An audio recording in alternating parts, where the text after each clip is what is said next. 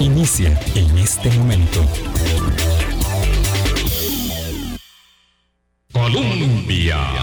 Con un país en sintonía, ¿qué tal? ¿Cómo están? Muy buenos días, bienvenidas, bienvenidos a nuestra audición de martes. Gracias por hacer parte de nuestro Hablando Claro en eh, el marco, en la antesala de la ah, celebración de nuestros 16 años aquí en Colombia con un país en sintonía.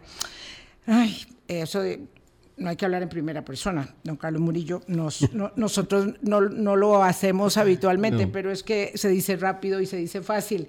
Pero ya ha pasado agua bajo el puente y buscando a mis invitados para el día del aniversario, que usualmente hacemos eh, algún tema relacionado justamente con periodismo, con ejercicio del oficio y libertad de prensa y expresión, que bueno, es un tema atinente a las democracias hoy día pero siempre lo ha sido eh, y lo seguirá siendo. Pensaba que todos estamos, todos los de mi generación, eh, y ahí lo incluyo a usted, don Carlos Murillo, aunque no sea mi colega, eh, ya en la filita de la pensión, en la filita de la jubilación, todos, todos buscando el acomodo, todos probablemente satisfechos y orgullosos de lo que hemos logrado en la mm, en el privilegio de la movilidad social que provocó eh, Costa Rica eh, eh, durante décadas y que ahora hay que apuntalar para que lo siga generando. todos vamos ahora en ese, en, ese mismo camino. Y en esa misma línea que le, que le planteo también, recuerdo tantas conversaciones que hemos tenido, don Carlos Murillo, especialista en relaciones internacionales, en políticas públicas, y otras hierbas que le acompañan en la, en la formación académica. Eh, ¿Cuántas veces hemos hablado de lo complejo que resulta ser un mundo eh, hiperconectado en tiempo real, donde las noticias, acaso que hay tiempo de verlas pasar fugazmente cuando se superponen otros acontecimientos también significativos, también severos, también preocupantes, y esto nos ha tocado vivirlo a, nosotros porque eh, unas décadas más atrás, y no muchas, lo cierto es que las cosas pasaban con más pausa y eh, tal vez pasaban igual de rápido, igual de complejas, pero no las estábamos viendo todas en tiempo real y podíamos digerirlas el mundo era mucho más amplio, más grande y no veíamos todo tirado encima nuestro como avasallándonos. Buenos días, Carlos Murillo, feliz año nuevo, qué gusto tenerte otra vez en el programa de los 16 años que tenemos, creo que tenés como 15 y medio de estar viniendo. Pero eso, primero, feliz año, Vilma, y a la radio audiencia. Eh, cuando decís 16 años, me acuerdo que sí, casi, hace casi 16 años que, nos conocemos en, persona y han sido muchos programas, muchas conversaciones, eh, no solo después del programa, sino de, a lo largo de las, de las semanas. Pero yo creo, y ahí peco de poca modestia, que nuestra generación, ese modelo 59, que es, increíble y yo creo que ya lo hemos hablado desde que el, año 1959 fue declarado eh, un año internacional para toda la parte de la geografía, la geodesia, así que es un cambio significativo.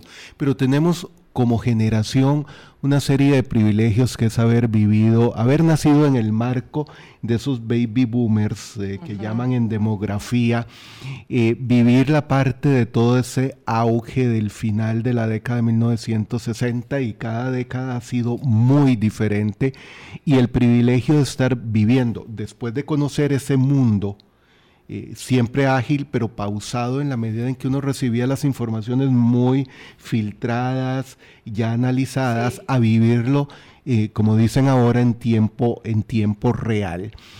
Eh, y que cada día nos, nos, sorprende. Antes pasaba por lo menos un par de meses para que uno se sorprendiera con algo. Ahora es casi a, diario. El, porque vemos el, el fenómeno de lo que yo creo que no es ingobernabilidad como muchos dicen, es una gobernabilidad súper compleja, hiper compleja, eh, por lo dinámico de, los acontecimientos, por la forma en que la gente está eh, aprendiendo y a la vez empoderándose de, coexistir con las dinámicas de las redes sociales. O sea, pasábamos de un mundo muy pausado un mundo eh, muy, muy agitado.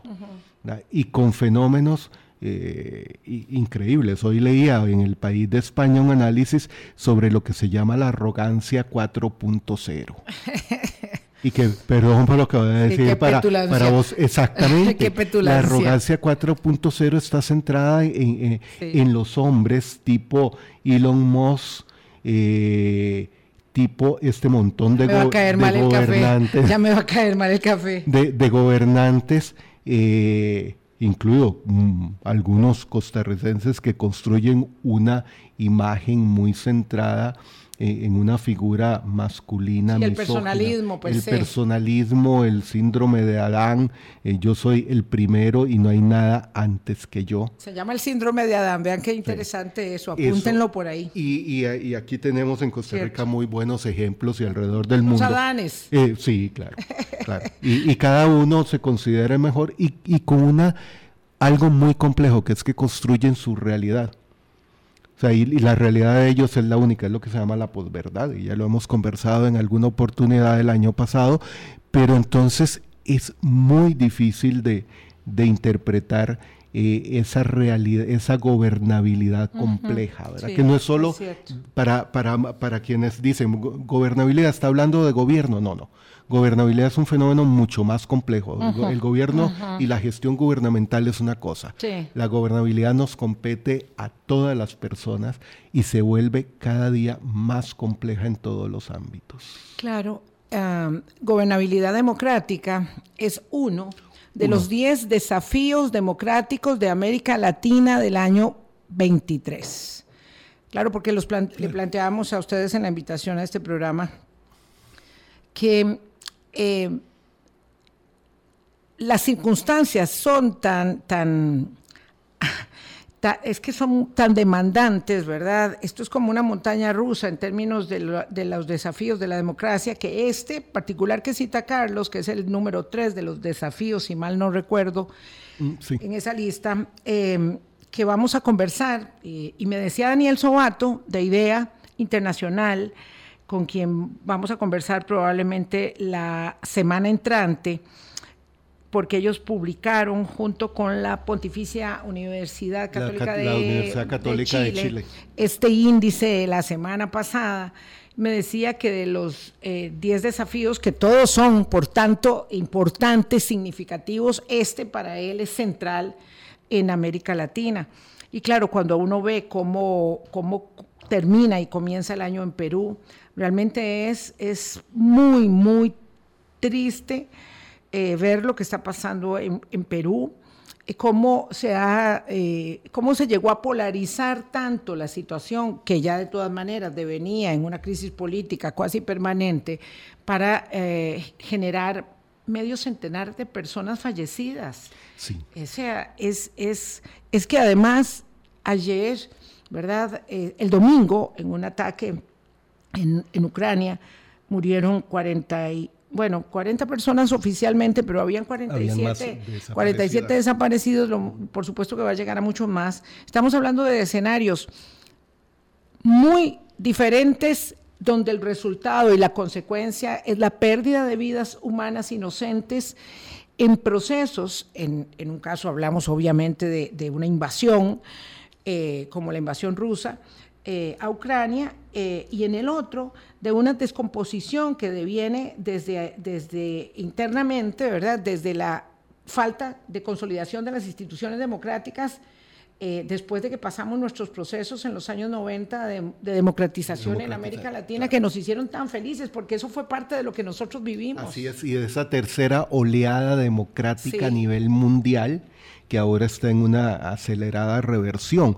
Pero también, así como decís, que hay, lo que resulta al final es una situación de violencia, y hay que analizar la, violencia porque no es la misma violencia. Eh, eh, como violencia es lo mismo, la esencia, pero no es el mismo tipo de violencia contra la población civil en Ucrania que con los muertos en Perú o con la situación en Brasil y así podríamos dar vuelta al mundo. Y efectivamente en el índice de riesgo político de, gobernabilidad es la, la tercera, el tercer gran riesgo y sin duda es el que comprende a todos los demás. Exacto. estadísticamente. lo que me decía Daniel Sobato, de verdad que es algo muy, muy importante porque claro, aun cuando el, primero, y hoy no vamos a hablar del índice, porque el índice pues merece un, capítulo específico, eh, por eso le, decía que, lo vamos a hacer con, Daniel Sobato la semana entrante, eh, y uno de sus colegas de la, de la Universidad Católica también de Santiago.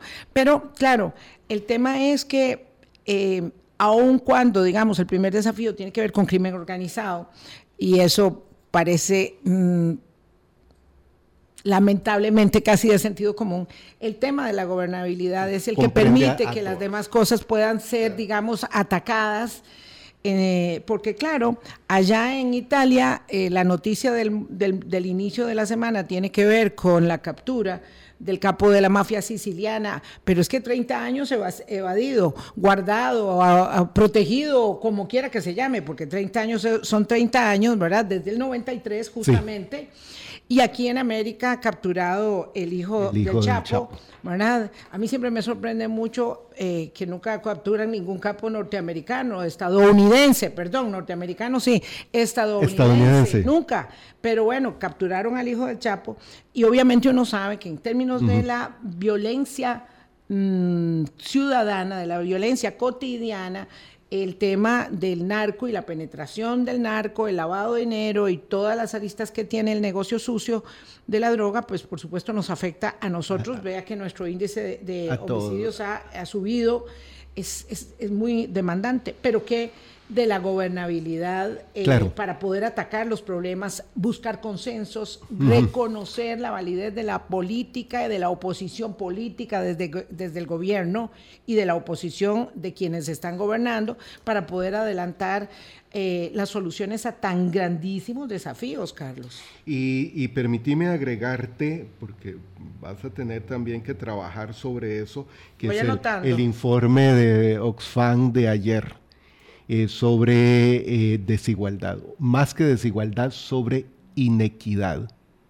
Desigualdad es una cosa que sencillamente es numérica, pero la inequidad entra a, ver eso y tiene que ver con el problema de la, de la gobernabilidad compleja y de todo el deterioro de la democracia y el crecimiento de la autocracia y el autoritarismo. ¿verdad? Y para... digamos, el, mientras va, explica eso un momentito nada más, Carlos, mientras va cayendo en el foso del descrédito y la falta de apego, la democracia va subiendo en la popularidad y en el arraigo y en la ilusión de la gente en la autocracia, la, claro. el tinte autocrático, el tinte de yo sí lo voy a resolver. Claro, por, por ah. supuesto. Y, ese es el, sí, y es el y Brasil es el mejor ejemplo. Brasil es el ejemplo con lo que con lo que pasó el fin el fin de semana pasado, el antepasado.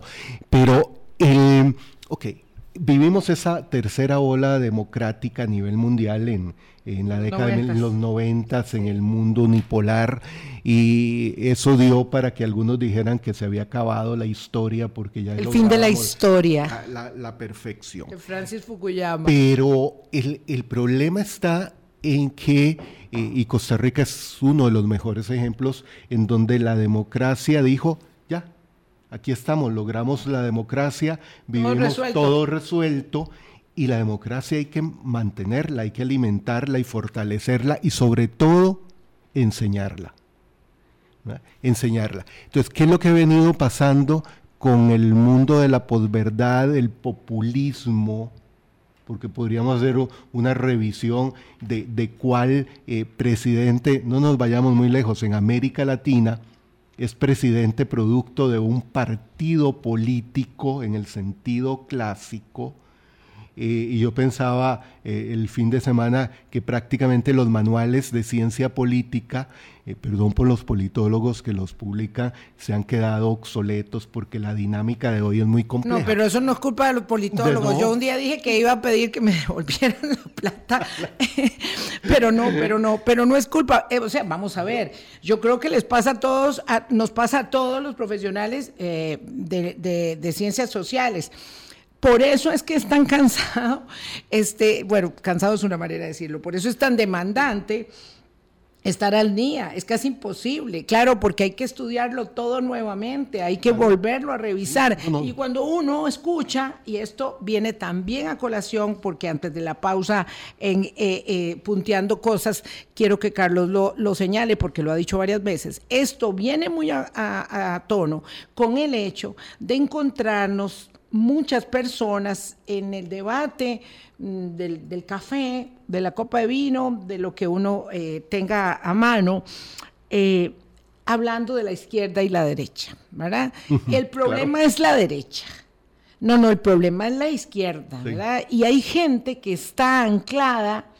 A mí me, me impresiona, particularmente me impresiona, de verdad, debo decirles, la política en, en Sudamérica transita de una manera como muy determinante para el imaginario de mucha gente por la izquierda y la derecha. Y la derecha. ¿verdad? Y entonces eso ya te genera eh, una trampa a la hora de, entender los fenómenos hoy. Eh, eso, eso, ya es obsoleto y por eso es muy difícil, pero para no quedarme solo y mis eh, colegas politólogos digan, pero y su campo de relaciones internacionales, que relaciones internacionales, Igual. Igual. Yo estoy pensando, si tengo que dar curso este año de primera, de primer año de carrera, de primer ingreso, tengo que revisar todos los textos porque la mayoría de los textos del siglo pasado son obsoletos, no, explican la compleja realidad. Entonces, eh, hay un cambio profundo que todavía no, lo hemos percibido.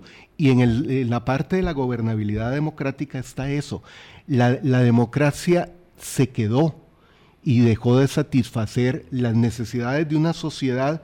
Toda sociedad siempre ha sido multietaria, es decir, los, de la, los más viejitos, los adultos muy mayores, los adultos mayores, eh, ya eh, en algunos países vos y yo ya somos adultos mayores por edad, aunque en este país es 65 años, en Estados Unidos es 62 años. Ah, sí. Yo ya paso, cuando viajo a Estados Unidos, paso como adulto mayor y me dan hasta descuentos y preferencias. Pero ¿cómo es que yo no sabía semejante cosa?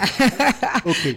luego vienen otra serie de grupos etarios. No, pero en otras partes seremos adultos todavía no mayores. Porque, no mayores. Porque, porque en Europa, en Europa uno se siente muy jovencito.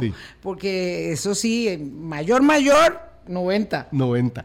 Por eso. Pero la diferencia que teníamos vos y yo con nuestros abuelos era una brecha mucho más corta de la que hoy uno tiene, tengo yo con mis tres nietos, claro, que viven en un mundo muy diferente. Claro.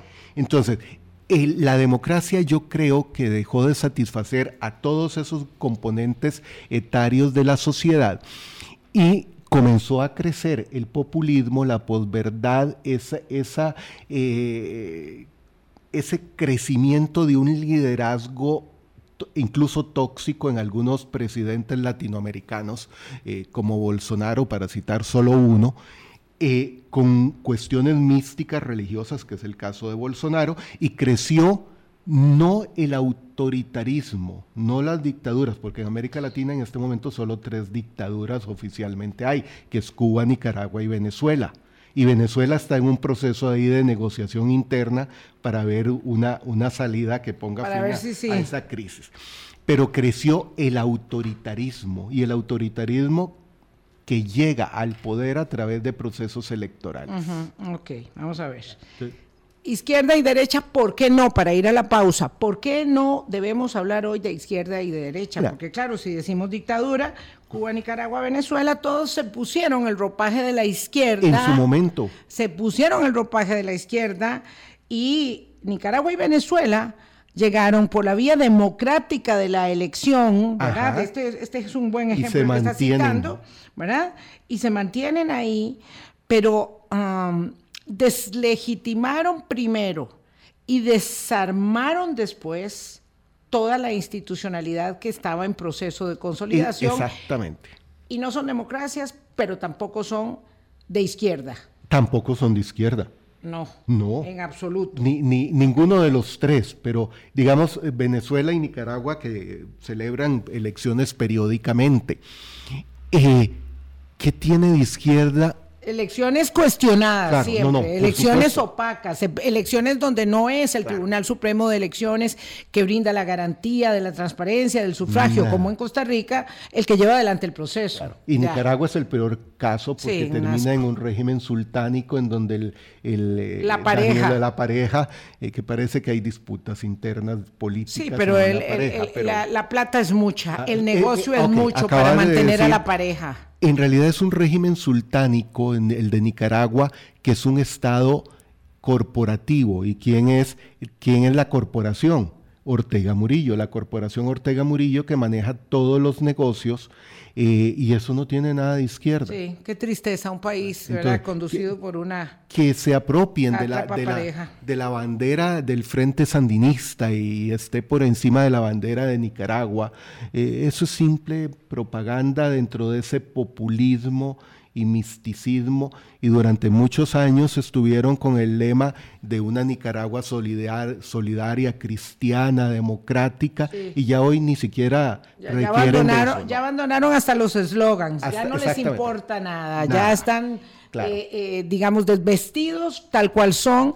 Y claro, esto uno dice, bueno, pero es que ya eso es el extremo. Entonces, pues- pero resulta que vivimos en tiempos donde la democracia, habida cuenta de la polarización, de la posverdad, del populismo, acuérdense de las tres P's, ¿verdad? Este, de Moisés Naim, que a veces hemos referido nosotros, esto no pretende nunca ser jamás, ¿verdad? Mm, mm, teórico, académico, pero es que esto es muy fácil de, de elaborar con alguien que se expresa con una facilidad para todo público como este intelectual venezolano, por cierto, Moisés Naim, que acuña el término de las tres P's, el tiempo de la polarización, de la posverdad y del populismo que logra instalar en el poder a quién? Pues a los autócratas. 823, pausa don Carlos, venimos Colombia.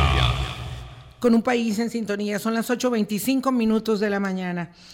Conversamos con Carlos Murillo. Esta es una, una mm, esto es una íntima conversación con el micrófono abierto, como las que solemos tener eh, muchas veces con, con amigos, con personas con las que, mm, digamos, masticamos, intentamos digerir los desafíos de nuestro tiempo. El mundo siempre ha sido un lugar complejo eh, y obviamente hay que luchar por eh, las prerrogativas, sobre todo en un lugar como el nuestro, eh, democráticas, que nos, que nos han permitido, ¿verdad?, llegar donde estamos y tratar de imaginar, si no mejor, un mundo que garantice mínimas condiciones eh, o un suelo patrio que garantice mínimas condiciones para la gente que eh, amamos, que son los hijos, que son los nietos y que serán los hijos de nuestros nietos. Eh, y eso pasa por muchas cosas. El índice, es que además todo, todo es así, demasiado rápido. Ayer se dio a conocer el índice, Carlos, de Oxfam, que es la organización no gubernamental más grande del mundo que trabaja en temas de la pobreza. Y ese también lo vamos a ver desmenuzadamente aquí en, en uno de nuestros espacios en Hablando Claro, pero, pero para adelantar nada más, es decir, tantos los desafíos de la gobernabilidad democrática y en el telón de fondo de esos desafíos de, de la democracia está ni más ni menos que la imposibilidad de los regímenes democráticos de responder a las demandas de mayor equidad. Y lo que se va viendo es un enorme precipicio de desigualdad donde los ricos son obscenamente ricos y los pobres cada vez más pobres. Y para colmo la, pandemia permitió, posibilitó, incrementó incrementar, incrementar eso, mira. Eh, para eso, porque sí, requiere eh, un, programa entero. un programa o dos programas analizar esa situación. Y, no se me olvida que nos queda, eh, queda la respuesta pendiente de lo de izquierda y derecha. Mira, efectivamente, cuando uno lee en el informe de Oxfam de ayer, publicado ayer, que el 1% de la población mundial apropia el, doble en términos de riqueza del, 90, del, resto de la población, o sea, del 99%, uno dice, eh, ¿y qué pasó? O sea, ¿qué, ha pasado con toda la gestión de, los gobiernos durante las últimas décadas?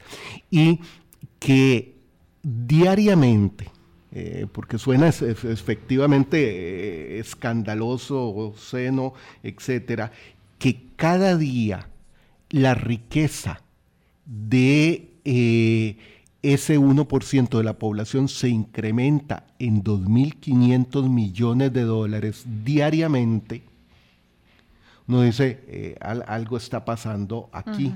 Y esto, de nuevo, no es de izquierda o de derecha, mm. porque hay, hay en, en régimen, en gobiernos que se supone de izquierda, o que se denominan de izquierda, hay algunos de esos mil millonarios, o sea, que son millonarios, no, eh, en aquello cuando uno decía, le decían a uno, sobre todo allá en San Pedro, pues es que ese ya tiene más de un millón, ya ese es un millonario. ahora se miden. En, San Pedro de Paz uno puede llegar a ser millonario. millonario sí, sí, porque tiene más de un milloncito. Ahora se miden en miles de millones de dólares o sea, cuando hablamos de fortunas de 400 mil millones de dólares y que se les incrementa diariamente, uno dice las cosas están complicadas. Y eso no es de izquierda o de derecha.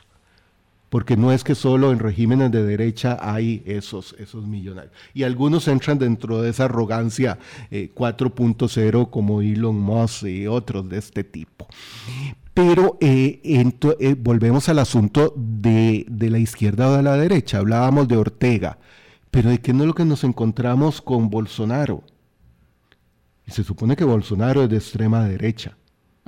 y, Daniel Ortega de extrema izquierda. Se supone. Se supone. Pero ¿en qué se diferencian? No, no. En nada. Eh, y lo que hacen ambos es explotar el, el ejercicio del poder.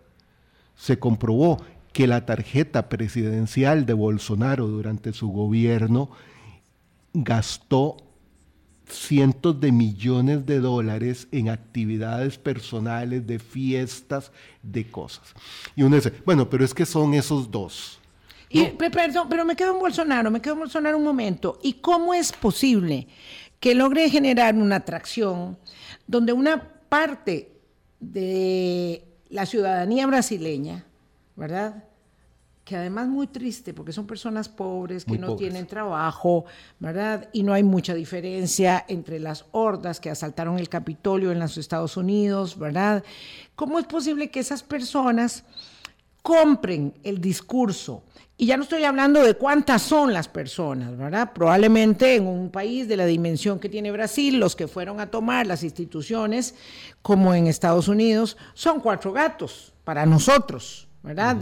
uno lo compara y uno diría, no, no, aquí es como si fueran y, lográramos que 25 personas se metieran al Congreso y votaran los cuadros y rompieran las máquinas. Es en la proporción de gente.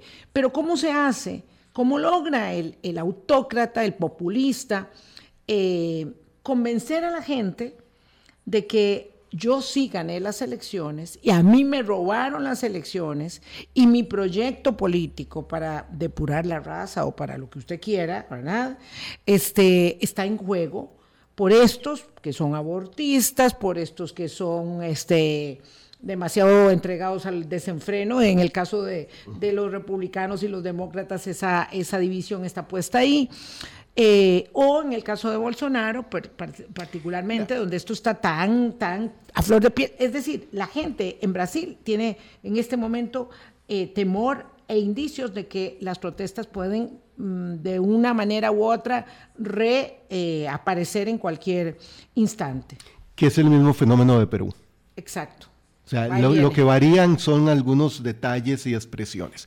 Pero cuando, o sea, Bolsonaro llega, recordemos que es militar, y su discurso populista de posverdad, de polarización, más la parte mística religiosa, atrae a población que incluso son eh, gente de las favelas en Río de Janeiro, que son vendedores informales de todas las edades, no son solo gente mayor, eh, que cree que sí, que primero le robaron las elecciones, segundo que lo que hoy hay con Lula da Silva es una dictadura comunista Lula no tiene nada de comunista ni de socialista. No, sobre todo porque ya, ya gobernó dos veces. si fuera la primera vez que gobierna, pues que obviamente sí. Pero además, y es un fenómeno Brasil, habría que, deberíamos de tener un programa sobre Brasil.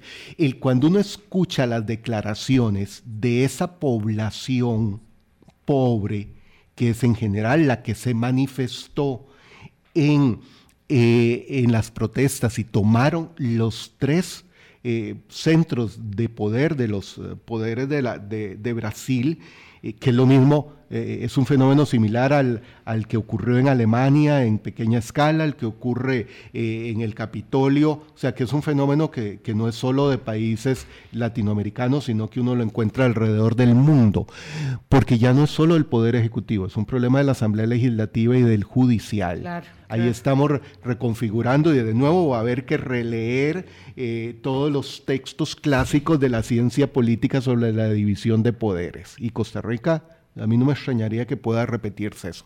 Pero además...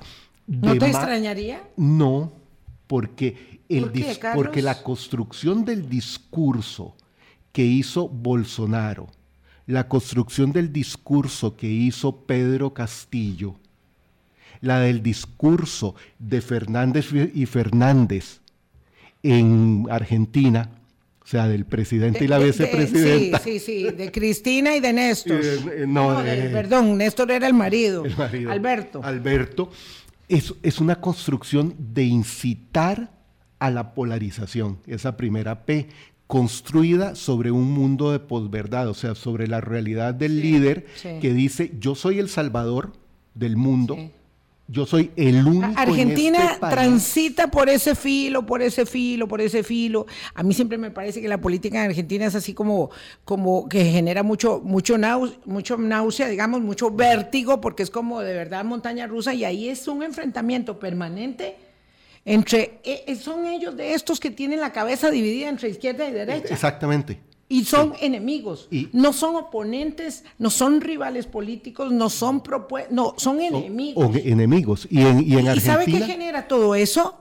100% de inflación en el año pasado. Okay. 100%, vamos, me van a decir que estoy exagerando porque era 96%, está bien, 96% de inflación, pero es una cosa terrible.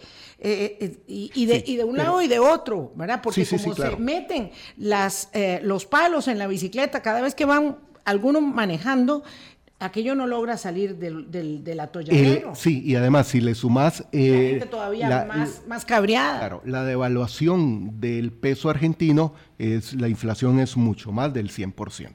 Pero a, a, con vos me pasa lo que me pasa a veces eh, con el equipo de trabajo en, en el Observatorio del vamos Desarrollo. Hablando de todo. Que vamos hablando de todo. Y a, a, veces llega alguien y me dice, ¿cómo logran mantener esa conversación de que uno no sabe por dónde van? Esperemos okay. que nuestros oyentes sean este, más juiciosos que nosotros, okay. Carlos. Si uno sigue el discurso de Bolsonaro para llegar al poder, sí. es una construcción de una realidad que lo hizo Trump, igual lo hizo Boris Johnson en su momento, lo hizo Putin en su momento. Y antes de Johnson lo hicieron, eh, bueno, con él otros que lograron, ah, sí, claro. que lograron convencer a los ingleses de que era un buen negocio salirse de la Unión Europea y de ese embrollo no han podido, no han podido, no han podido resarcirse. Claro. Y lo hizo Pedro Castillo, lo que varía es el, sí. el, el lenguaje propio de, porque lo tiene que adaptar a cada país. Pero, ¿qué es lo que hace Bolsonaro?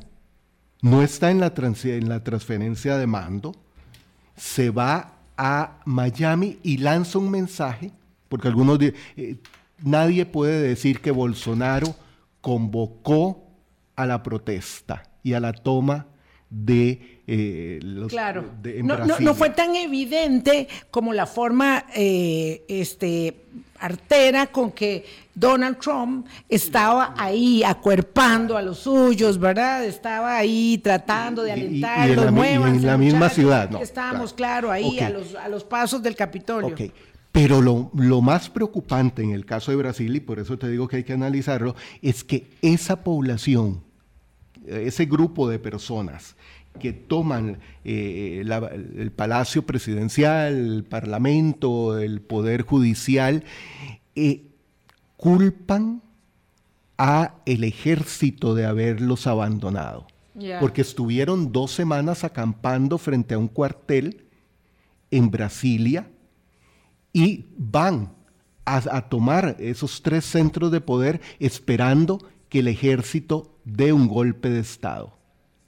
Y no son gente de derecha, son gente humilde, trabajadores informales, algunos llegaron por su propia cuenta, no es que los llevaron a Brasilia para protestar, que algunos dirán es que la de extrema derecha los manipuló. Pero había plata financiando eso, porque había mucha plata para poder, para poder hacer eso. Claro que sí. Eso, eso no sale así espontáneamente. Como la izquierda lo hace también. Claro, claro, claro.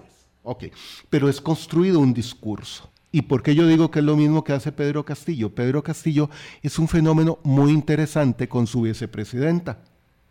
Eh, Pedro Castillo nace de, ser eh, vendedor eh, de cosas en Lima ahí con un carretoncito, humilde, llega a ser maestro y construye todo un discurso en donde él es el salvador del Perú, el único que puede acabar con la inestabilidad y la polarización peruana pero necesitaba a alguien con algún tipo de conocimiento y, coloca a la hoy presidenta cuestionada eh, como vicepresidenta, abogada con experiencia en el gobierno. Castillo no tenía ninguna experiencia.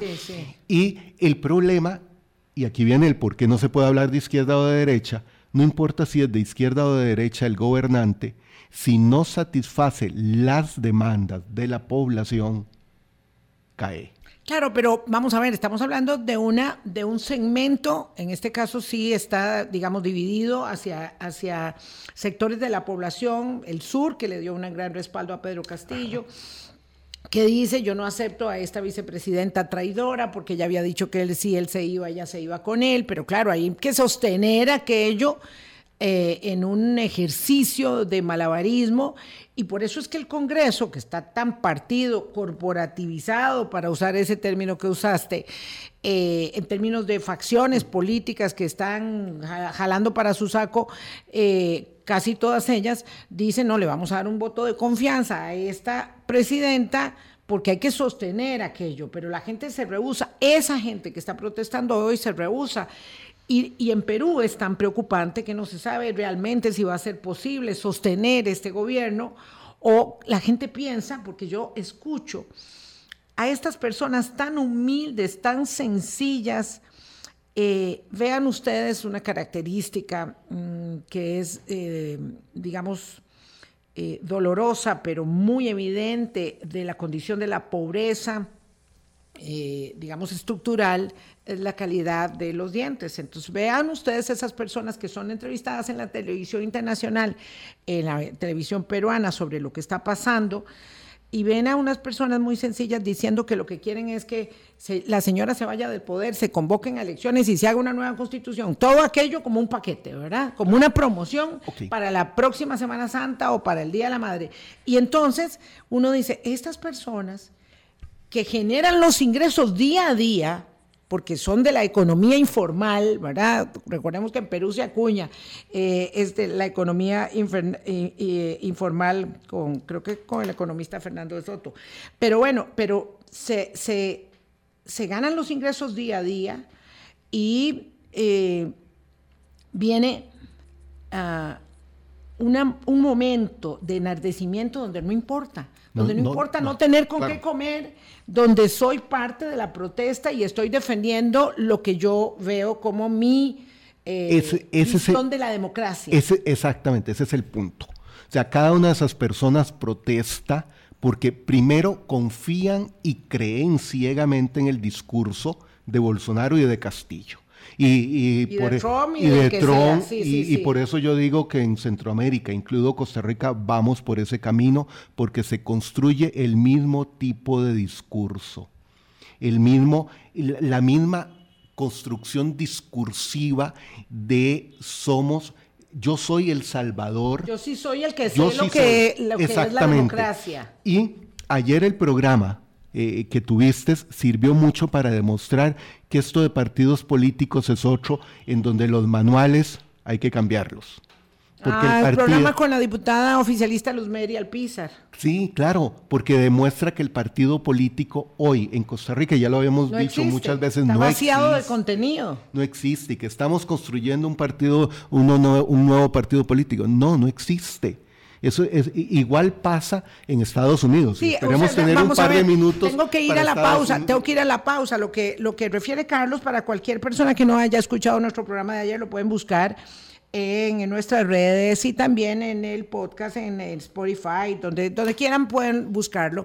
El, el tema aquí es... Eh, don Rodrigo llega al poder con el Partido Progreso Social Democrático, hay una decisión ahí adentro, nadie sabe el verdadero origen de la ruptura, eh, pero huele mucho a, plata. ¿verdad? Huele mucho a plata. Eh, independientemente de ello, todavía no podemos asegurar que es exactamente el origen de la ruptura, pero entonces ahora, digamos, como, como la serpiente que cambia de piel, ¿verdad? Dice, bueno, ya me, me, despejo, me despojo de esta piel y me busco otra nueva que es la que se está intentando amalgamar con un nuevo eh, partido político que se está gestando, pero es que además es muy evidente porque se hace desde... desde eh, Casa Presidencial, lo cual es muy preocupante. Partido Pueblo Soberano, claro, por eso decíamos también, yo me, sí me atrevo a afirmar que tenemos un, poder ejecutivo que está en campaña electoral permanente, eh, y que además tiene como un poco asustados acongojados y, medio atemorizados y, de manos atadas a la, oposición. Algunos porque les conviene mucho, evidentemente, y otros porque no saben cómo reaccionar. Eh, a mí me dijo un diputado de oposición que, si, que, que él no se iba a exponer a, pasar bajo las ruedas del, autobús por la, por la, por la, por la popularidad es que por eso no hay partidos, Rodrigo y de Doña Pilar. No hay partidos eh, políticos hoy claro que ni no, aquí ni en América Latina. Claro, claro que no, es, es que ese es el tema, ¿verdad? Entonces, si alguien como partido político de oposición dice que ya no me voy a enfrentar a esa popularidad, ¿usted qué quiere? Que me, que me, que me atropelle esa planadora y claro, y se va además confirmando la popularidad que tiene el, señor presidente de la República, que de acuerdo con Sid Gallup es altísima aún, es muy alta.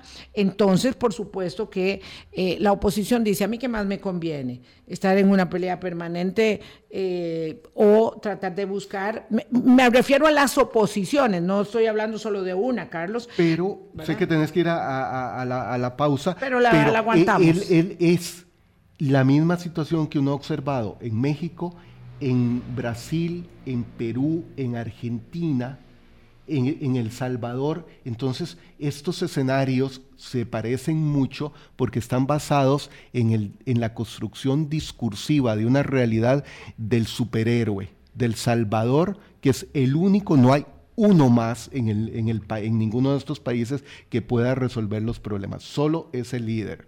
Fue lo con Pedro Castillo pero tienen las particularidades. Y López Obrador, por cierto, no habíamos hablado mm, de México, pero López Obrador tiene una popularidad muy significativa, cuarto año de mandato, con un índice de popularidad que le permite navegar, digamos, eh, de manera muy holgada. Sí, México es otro, lo que que como que tendríamos que tener un programa permanente para analizar que la situación de cada uno de los, de los países, pero hay, hay esos no, puntos No, pero lo importante es ver en el mosaico las señales. Las señales, claro. Y entonces cuando hablan de marea rosa 2.0, para quitar el rojo, no, no, no. Eh, eso sigue, seguimos anclados en el, en el siglo pasado. Eh, pero sí hay esas tendencias con esas 3P, con una construcción discursiva que aparece en todos los países de América Latina. Sí, sí, dejemos de lado el tema de la izquierda y la derecha, dejemos de, de, perder el sueño por, por algo este, eh, que, que, realmente no es el problema. 8.47, pausa. Colombia. Con un país en sintonía. Solo quedan seis minutos. Carlos Murillo, gracias por este buen café eh, que nos eh, brindas como, digamos, menú que está ahí permanentemente. Nosotros decíamos sobre los retos de la democracia, vamos a hablar en todo el año 23. Ha sido uno de los ejes transversales de Hablando Claro desde que se creó en el 2007. Ah, por cierto, un abrazo a mi querido amigo Rodolfo Martín, que dice que ojalá que sean muchos años más. No serán muchos. No serán muchos, mi querido amigo, porque ya este, uno tiene que ver en qué momento cierra el paraguas, ¿verdad? Tampoco vamos a complacer ahí a algunos que, que, que, no sé por qué se inventaron que sería antes de los 16 años o ayer o, o que será mañana. Bueno, bueno, ahí vamos. Vamos a ver, dice mi queridísimo amigo Rodrigo Sánchez, el tema es la educación. Porque si estas personas fueran educadas, entonces, vamos a ver, eh, más o menos, los gobernantes populistas, autócratas, no tendrían oportunidad en países más educados, aunque puede haber sorpresas por hastío, pero yo me atrevo a decir que eso no es coincido, coincido con vos, a don Rodrigo. Habría que agregarle educación en que para mí sería educación ciudadana y educación cívica como la que había en Costa Rica eh, en la década, en el siglo pasado, pero de los años 80 hacia atrás. yo quisiera con el programa de inmunización, de vacunación que recibimos para lo que nos casamos, con lo que nos casaron y se casaron nuestros padres, que nos eh, volvieran a poner la vacuna obligatoria del ADN eh, democrático, este, de la institucionalidad, de de cómo entender la democracia. El sistema educativo. A nosotros nos falta ese refuerzo de vacuna hoy. Es el sistema educativo en la mayor y la gran mayor parte de los países del mundo no está incursionando en eso. Y te puedo decir de los que conozco al otro lado del mundo un poco más, Taiwán, Japón, no están formando ciudadanos para la gobernabilidad democrática del siglo XXI, porque hay que agregarle ese otro segundo apellido a gobernabilidad democrática del siglo XXI. Gobernabilidad democrática hipercompleja del siglo XXI. Del siglo XXI. Ya está listo. Eh, la educación en Costa Rica no está formando en participación ciudadana ni en educación cívica. Está deformando en las escuelas y colegios, y lo digo con conocimiento por tener tres nietos, dos, bueno, uno ya, dos ya hoy en secundaria y, un, y una todavía en, primaria. Así que ahí, ahí, lo que uno ve que les enseñan eh, es para preocuparse. Y lo mismo en el resto del mundo. Entonces no va por ahí va por ese otro, otro lado.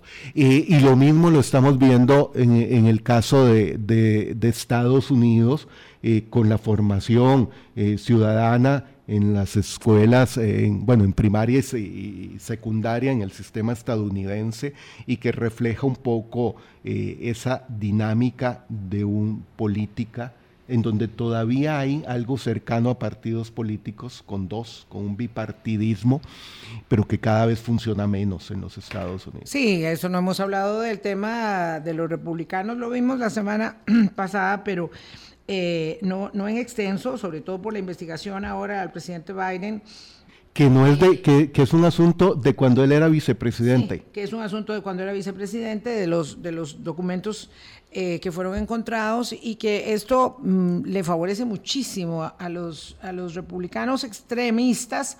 Eh, y a Donald Trump, por supuesto, para tratar de volver la tortilla. Nos faltan solo tres minutos, don Carlos. En el Foro Económico Mundial de Davos está participando el presidente eh, Rodrigo Chávez de Costa Rica que acaba de decir o dijo hace un rato, porque tengo aquí nada más la referencia de la nota de los colegas de CRO y no tengo el discurso entero, no sé si la Casa Presidencial lo distribuirá, que nosotros no estamos mandando militares a Ucrania porque no tenemos ejército.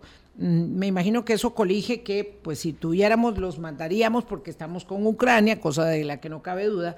Él acusa em, eh, severamente, por supuesto, a Rusia, eh, los califica como criminales, actos criminales e ilegales, eh, y luego dice una cosa muy interesante, dice que Costa Rica no ha tenido interrupción democrática, excepto en la revolución del 48 y otra pequeña en la dictadura de 1950, que era algo que ya yo había oído antes, pero una pequeña dictadura en 1950, pero no sé a qué se refiere, no sé si usted me lo aclara, pero con eso nos vamos a ir, con esta elaboración del presidente, que además sí acusó a los rusos de haber hecho los ciberataques en Costa Rica. Mira, eh, eh, es parte de esa construcción discursiva porque lo mismo encuentra uno en Trump, en Bolsonaro, ¿Ah, eh, en que siempre lanzan algo que uno dice, perdón, tendré que ir a revisar eh, el libro de ese de historia de Costa Rica, de Carlos Monge y de todos los que utilizamos en su momento, porque ninguna dictadura no hubo una pequeña dictadura de 1900, en la década de los 50 en Costa Rica. Y, aquel intento de golpe, ah, con, intento de invasión, desde Nicaragua, etcétera, nada tiene que ver con dictadura. Pero es parte de la construcción discursiva de crear una realidad que solo el líder que lo dice lo entiende. Ya, lo había dicho antes, lo dijo ahora, pero ya él lo había señalado. Pero es lo mismo que estaba, decía Trump y sigue repitiendo lo mismo que dice Bolsonaro, el mismo discurso de Pedro Castillo en un montón de cosas, el mismo de Evo Morales, eh, y se nos quedaron sin mencionar Petro y Boric en Colombia y Chile, que también atraviesan una situación compleja de, esa gobernación. es diferente. es distinto. Sí, y, no, y no porque sean de izquierda. No, a mí me como se denominan ellos. Boric no tiene nada de izquierda eh, y es muy diferente al, pensamiento de Petro, eh, de Lula, etcétera. Pero sí es preocupante cómo en general en el mundo se explota la polarización, eh, esa posverdad y más preocupante que por la falta de formación ciudadana y cívica la gente tienda a creer en, en esa construcción de posverdad que hacen los, los mandatarios en, en la mayoría de los países. Carlos, muchas gracias de verdad por haber venido, por apoyarnos durante tanto tiempo. No, con gusto. Eh, sí estoy muy convencida de que la academia tiene que estar presente en el micrófono, en los espacios de opinión pública y yo celebro muchísimo que tengamos esta posibilidad de conversar, de mm, poder tratar de entender la compleja realidad que nos circunda eh, y, a partir de ello, pues haber sobre todo construido una muy, muy valiosa amistad. Que la pasen muy bien, que tengan muy buen día. Chao. Hablando claro, hablando claro.